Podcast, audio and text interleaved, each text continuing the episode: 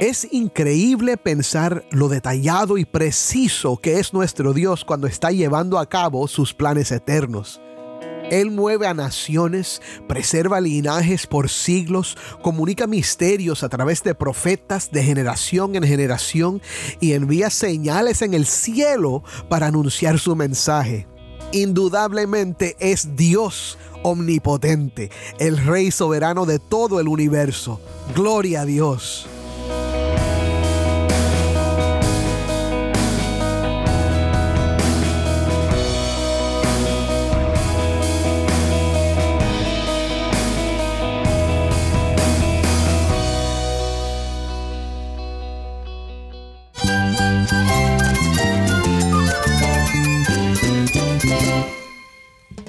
Cristo es mi todo. Cristo es el Rey del universo, es quien guía nuestras vidas. Él es grande y amoroso. Él es real. Solamente Jesucristo es nuestro Señor y Salvador. Es mi guía quien me fortalece. En Cristo Jesús hay esperanza, hay paz. Y nuestro Dios es un Dios de rescate. Estás escuchando el faro de redención. Cristo desde toda la Biblia, para toda Cuba y para todo el mundo.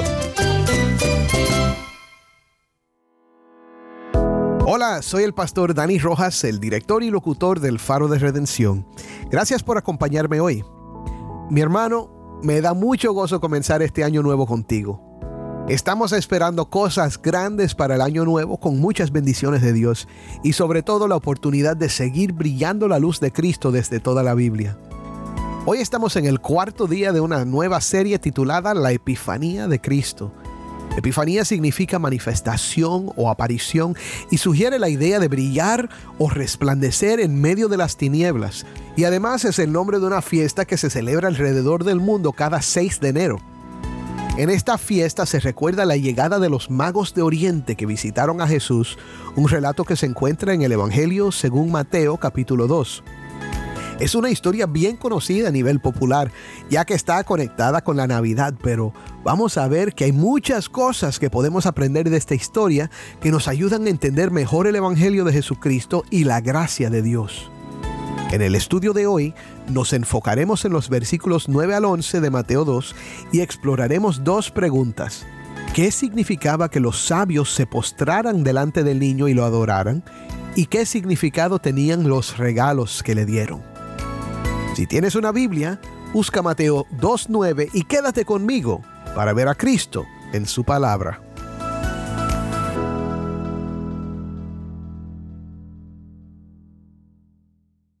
La ciudad de Jerusalén estaba agitada. Un grupo de hombres había llegado en una caravana a la ciudad haciendo una pregunta muy perturbadora, pero emocionante.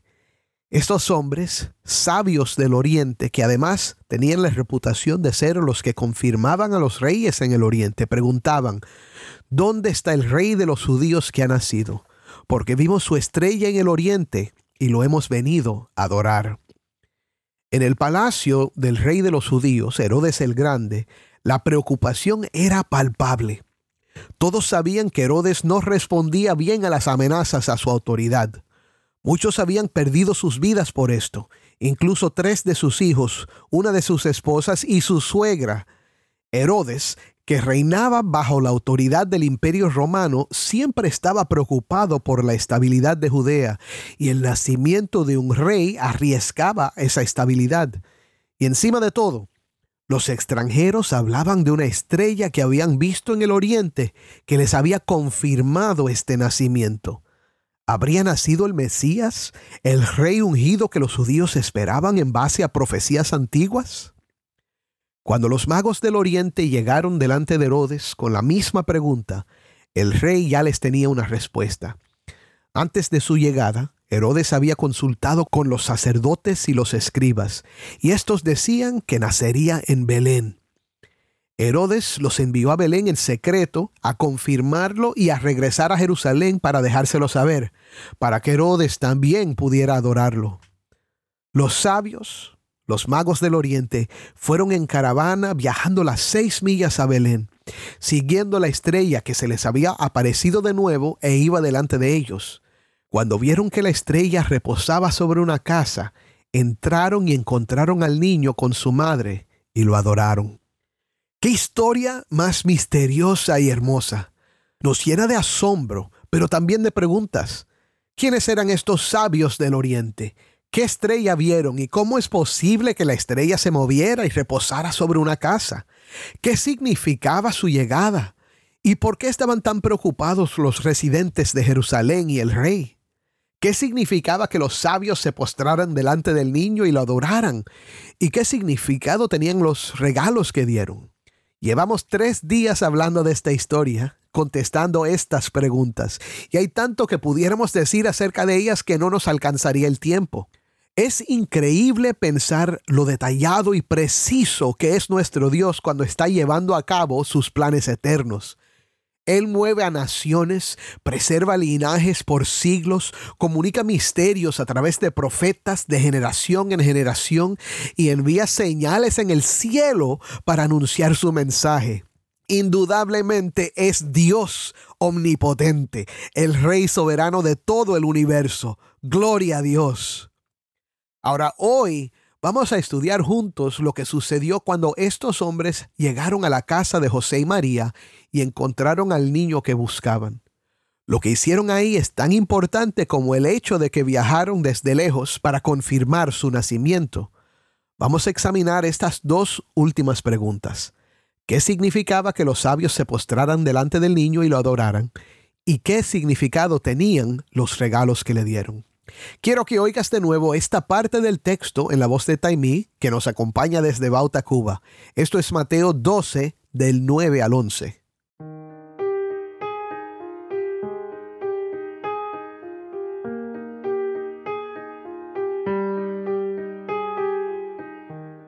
Después de oír al rey, los sabios se fueron, y la estrella que habían visto en el oriente iba delante de ellos, hasta que llegó y se detuvo sobre el lugar donde estaba el niño. Cuando vieron la estrella, se regocijaron mucho con gran alegría. Entrando en la casa, vieron al niño con su madre María y postrándose, lo adoraron. Y abriendo sus tesoros, le presentaron obsequios de oro, incienso y mirra. Gracias, Taimi. Otra vez, esto fue Mateo 12, del 9 al 11. Vale la pena repetir como repaso algo de lo que hemos dicho en los días anteriores. El texto que estudiamos viene después del primer capítulo de Mateo, en el que vemos que Mateo identifica a Jesús como parte del linaje del rey David a través de una genealogía desde Abraham a José. Después, en el mismo capítulo, Mateo nos relata cómo Dios le reveló en un sueño a José que debería casarse con María, que estaba encinta por medio de la obra del Espíritu Santo, y que José debería ponerle por nombre Jesús, porque salvaría a su pueblo de sus pecados. Mateo añadió que esto confirmaba la profecía del profeta Isaías, hecha 700 años atrás, de que la Virgen concebiría y daría a luz a un hijo, que sería llamado Emmanuel, que significa Dios con nosotros. También dijimos que aunque el texto de Mateo solo nos dice que estos hombres eran sabios del Oriente, hay evidencia histórica de que probablemente eran miembros de un grupo que era una casta de sacerdotes y eruditos que estudiaban la ciencia, las estrellas, la política y la sabiduría, y eran consejeros de los reyes en Persia y otras regiones. Es casi cierto que sabían de las profecías sobre el rey prometido de Israel, ya que el profeta judío Daniel había sido el jefe supremo de los sabios, primero de Babilonia y luego del imperio medo-persa. Dijimos que muchas veces eran los que confirmaban a los reyes y eran muy poderosos y temidos. Dijimos también que este texto está aquí en parte para mostrarnos que Dios por su amor y misericordia extiende su gracia al mundo entero y que el rey prometido a Israel es en realidad el rey de todo el mundo, por lo que trae a estos hombres, que no eran judíos, a reconocer que ese rey había nacido. La manifestación de Cristo a los gentiles es el tema de este texto y debemos recordarlo. Ahora, lo que vemos primero es la reacción de los sabios al encontrar el lugar indicado por la estrella. Es algo emocionante El versículo 10 dice, cuando vieron la estrella se regocijaron mucho con gran alegría. Después de un largo viaje que tal vez emprendieron sin saber si hallarían al niño que buscaban, ven la estrella que había sido la causa de su peregrinaje y el resultado de esta visión es que es gozo. Gozo al hallar lo que buscaban, gozo al saber que no fueron engañados ni por su interpretación del significado de la estrella, ni por la información que recibieron en Jerusalén. Gozo al ver que la señal en el cielo confirmaba que la palabra de los profetas era palabra de Dios. Literalmente, esta frase se podría traducir, y viendo la estrella, se gozaron con un gran gozo violento. ¿Te imaginas la celebración que comenzó en ese momento? tal vez aplausos, tal vez gritos de júbilo, abrazos y lágrimas. Los vecinos tienen que haberse dado cuenta de que algo estaba pasando. Ahora es imposible no hacer una conexión aquí con la gracia de Dios en la salvación. Cuando Dios te ha ido llevando por muchas experiencias, a veces difíciles y agotadoras, y al fin te das cuenta de que has encontrado en Cristo lo que estabas buscando, el gozo es difícil de contener nos gozamos con un gozo enorme y violento. Primera de Pedro 1.8 dice que los que aman a Cristo y han creído en Él, escucha, se regocijan grandemente con gozo inefable y lleno de gloria. Ese es el gozo de encontrar a Cristo, mi hermano, no con esfuerzos intelectuales, aunque Dios usa tu intelecto, ni a través de rituales religiosos, aunque Dios también los puede usar, sino a través de la gracia, que nos lleva de la curiosidad o del sufrimiento o de la indiferencia por medio de desiertos y obstáculos a la fe que salva. Cuán grande es Él, mi hermano, cuán grande es Él. Y ahora, lo segundo que vemos es su postura al hallar al niño. Dice el versículo 11, entrando en la casa, vieron al niño con su madre María y postrándose, lo adoraron. Esta es una escena tierna y emocionante también. Mateo no nos dice si se identificaron, pero nos dice que cuando lo vieron, se postraron. Del gozo y la celebración pasaron a un momento de humilde reconocimiento del rey prometido. Es un momento humilde de sobriedad después del regocijo. Estos hombres importantes y poderosos adoraron al niño rey con sus rostros en el suelo, un gesto de reverencia y reconocimiento de su grandeza. Mateo no nos dice lo que estaban pensando, ni qué era lo que los sabios entendían acerca de la naturaleza del niño, más allá de ser el rey prometido a Israel. Sin embargo, Sabemos que los magos tenían conocimiento de las profecías por medio de Daniel y los judíos que vivían cerca de ellos, y es muy razonable pensar que recordaran también las palabras del profeta Isaías que decían, porque un niño nos es nacido, Hijo nos es dado, y el principado sobre su hombro, y se llamará su nombre admirable, consejero, Dios fuerte, Padre eterno, príncipe de paz. Lo dilatado de su imperio y la paz no tendrán límite sobre el trono de David y sobre su reino, disponiéndolo y confirmándolo en juicio y en justicia desde ahora y para siempre. El celo de Jehová de los ejércitos hará esto. Wow. Aunque la adoración de los magos del Oriente sin duda fue el reconocimiento del nacimiento del Rey prometido, podemos tal vez ver aquí también el reconocimiento de que uno mayor que los reyes de la tierra estaba delante de ellos. Imagínate, habían visto su estrella, habían viajado desde lejos para adorarlo, habían recibido más instrucciones cuando no lo encontraban y ahora esta luz misteriosa que no actuaba como una estrella normal, los había llevado directamente a su casa. Era un milagro. Y otra vez debemos ver la gracia de Dios aquí. Y esto es algo que el verdadero creyente en Cristo descubre. Mi hermano debe saber que Jesús es más que una figura religiosa del pasado, es más que un hombre malentendido que murió por intrigas políticas, es más incluso que un hombre que muere por tus pecados y resucita para salvarte y darte vida eterna. Él es el Rey del universo, digno de tu amor y adoración y obediencia. Es hombre y es Dios, que doble toda rodilla delante de Él y que toda lengua confiese que Jesucristo es el Señor, para gloria de Dios el Padre. Amén. Ahora, después de esta adoración, oye lo que Mateo nos dice. Y abriendo sus tesoros, le presentaron obsequios de oro, incienso y mirra. Al ofrecer sus tesoros, los magos estaban confirmando que este de veras era el rey que buscaban. No vemos ninguna vacilación en ellos. Al entrar, se habían postrado en adoración. Ahora le dan los regalos apropiados para un rey. Oro, incienso y mirra. Con los primeros dos regalos se cumple otra profecía de Isaías 60, versículo 6. Escúchela. Una multitud de camellos te cubrirá camellos jóvenes de Madián y de Efa, todos los de Sabá vendrán, traerán oro e incienso, y traerán buenas nuevas de las alabanzas del Señor. Era una costumbre en el mundo antiguo presentar estos regalos cuando uno iba delante de un rey. El oro, por supuesto, era precioso. Los magos sin duda lo entregaron porque estaban convencidos de quién era este niño. A pesar de su aparente pobreza, se lo entregan. El incienso también era un regalo real que tenía mucho valor en el mundo del Medio Oriente.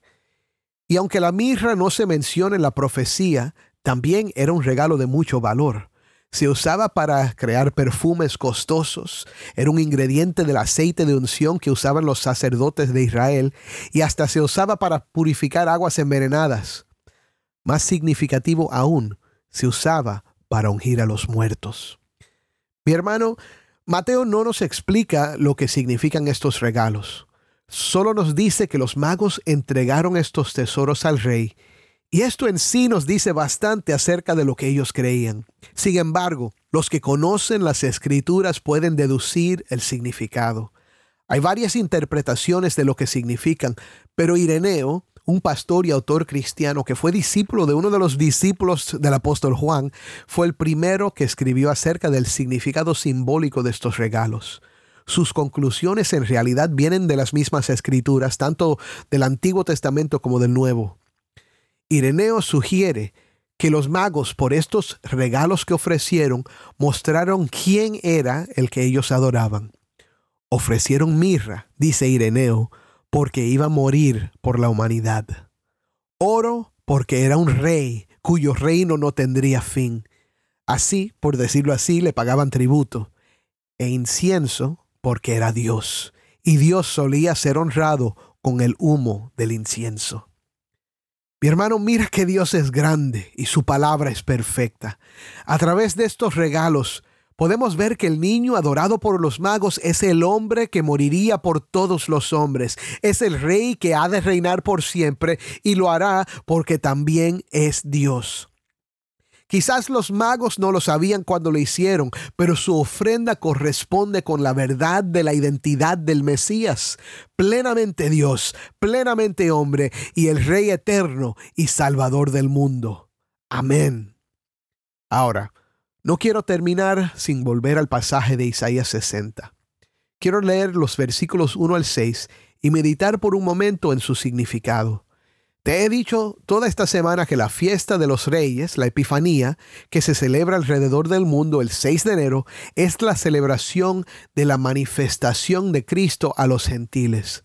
Nuestro propósito, como te hemos dicho, no es decirte que debes celebrarlo en tu iglesia, sino que debes conocer su significado para poder compartir estas verdades con los que la celebran en ignorancia o solo por costumbre, si Dios te da la oportunidad de hacerlo. Escucha el mensaje de la Epifanía en Isaías 6, del 1 al 6.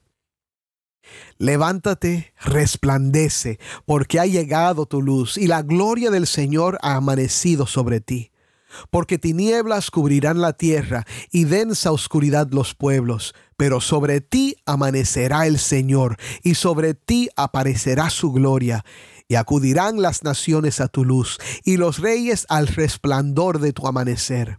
Levanta tus ojos en derredor y mira, todos se reúnen, vienen a ti, tus hijos vendrán de lejos, y tus hijas serán llevadas en brazos. Entonces lo verás y resplandecerás, y se estremecerá y se regocijará tu corazón, porque vendrá sobre ti la abundancia del mar, las riquezas de las naciones vendrán a ti, una multitud de camellos te cubrirá. Camellos jóvenes de Madián y de Efa, todos los de Sabá vendrán, traerán oro e incienso y traerán buenas nuevas de las alabanzas del Señor. Esto comenzó a cumplirse con la venida del Hijo de Dios al mundo. A través de Cristo, las naciones del mundo están conociendo la luz del Dios verdadero. Esa luz ha brillado en tu vida también. Dios te llama a levantarte y a resplandecer. Y en un mundo que todavía está lleno de tinieblas, la luz del Evangelio brilla con poder. Si has creído en Cristo, tú tienes esa luz y no debes ocultarla.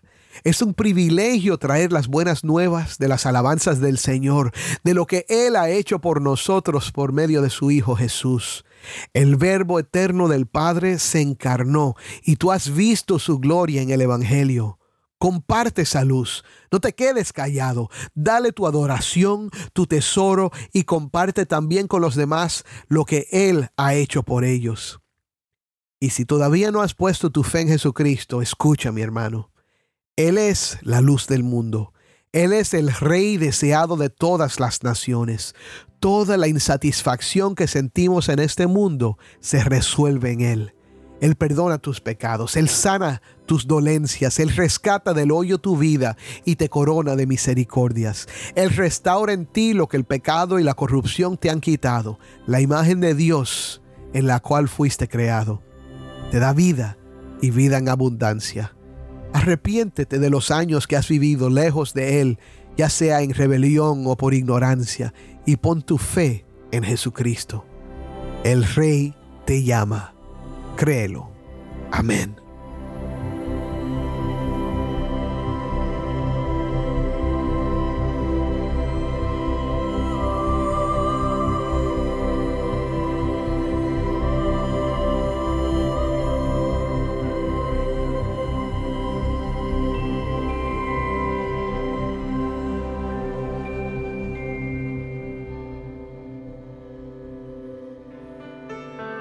Soy el pastor Dani Rojas y esto es el faro de redención.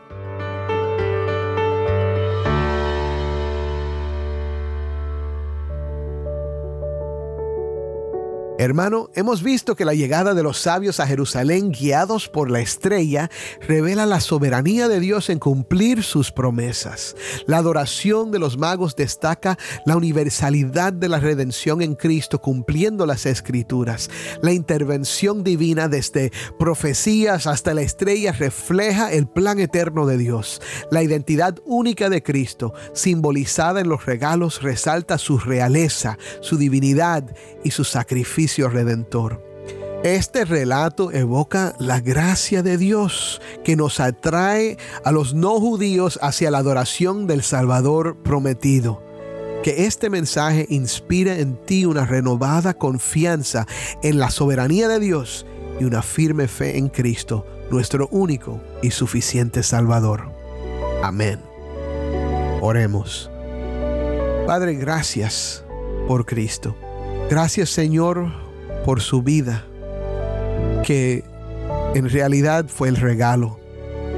Señor, el oro, el incienso, la mirra son los regalos que llevaron los reyes magos. Pero el verdadero regalo es nuestro Señor Jesucristo. Ayúdanos hoy a poner toda nuestra confianza en Él. Ayúdanos siempre a vivir entregados, confiando, Señor, en tu amor y tu perdón y tu gracia.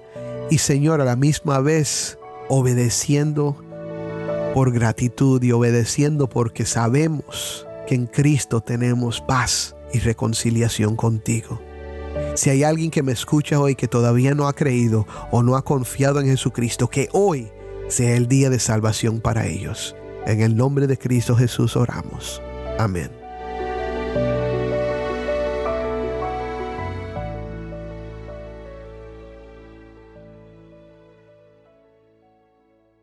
El Faro de Redención como programa radial fue ideado para Cuba, pero ha crecido a un nivel global y si estás en sintonía fuera de Cuba, te agradezco por pasar estos tiempos con nosotros estudiando temas que nos fortalecen en nuestro caminar cristiano. ¿Tienes una historia que contarnos sobre cómo el Faro de Redención está impactando tu vida? Mándanos un correo electrónico a ministerio arroba elfaroderedención.org. De nuevo, ministerio arroba elfaroderedención.org. O si te es más fácil, puedes enviarnos un mensaje en WhatsApp. Nuestro número es 1-786-373-4880. 1-786-373-4880. Y no olvides que también nos puedes seguir en las redes sociales, en Facebook, Instagram y Twitter. Solo busca El Faro de Redención. Allí encontrarás más contenido durante la semana para animarte en tu fe y para mantenerte informado sobre el ministerio del Faro. Y si estás en sintonía fuera de Cuba, te animo a que ores para unirte con nosotros en nuestra misión de hacer resplandecer la luz de Cristo en Cuba y de compartir la voz del pueblo de Dios en esta hermosa isla con oyentes en todo el mundo. Para hacer tu donativo a este ministerio apoyado por personas como tú, que aman a Cuba y aman a Cristo, visita nuestra página web, elfaroderedención.org diagonal donar. elfaroderedención.org diagonal donar.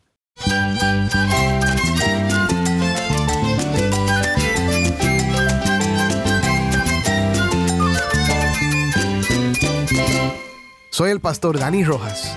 Te invito a que me acompañes mañana en esta serie La Epifanía de Cristo, el faro de redención. Cristo desde toda la Biblia, para toda Cuba y para todo el mundo.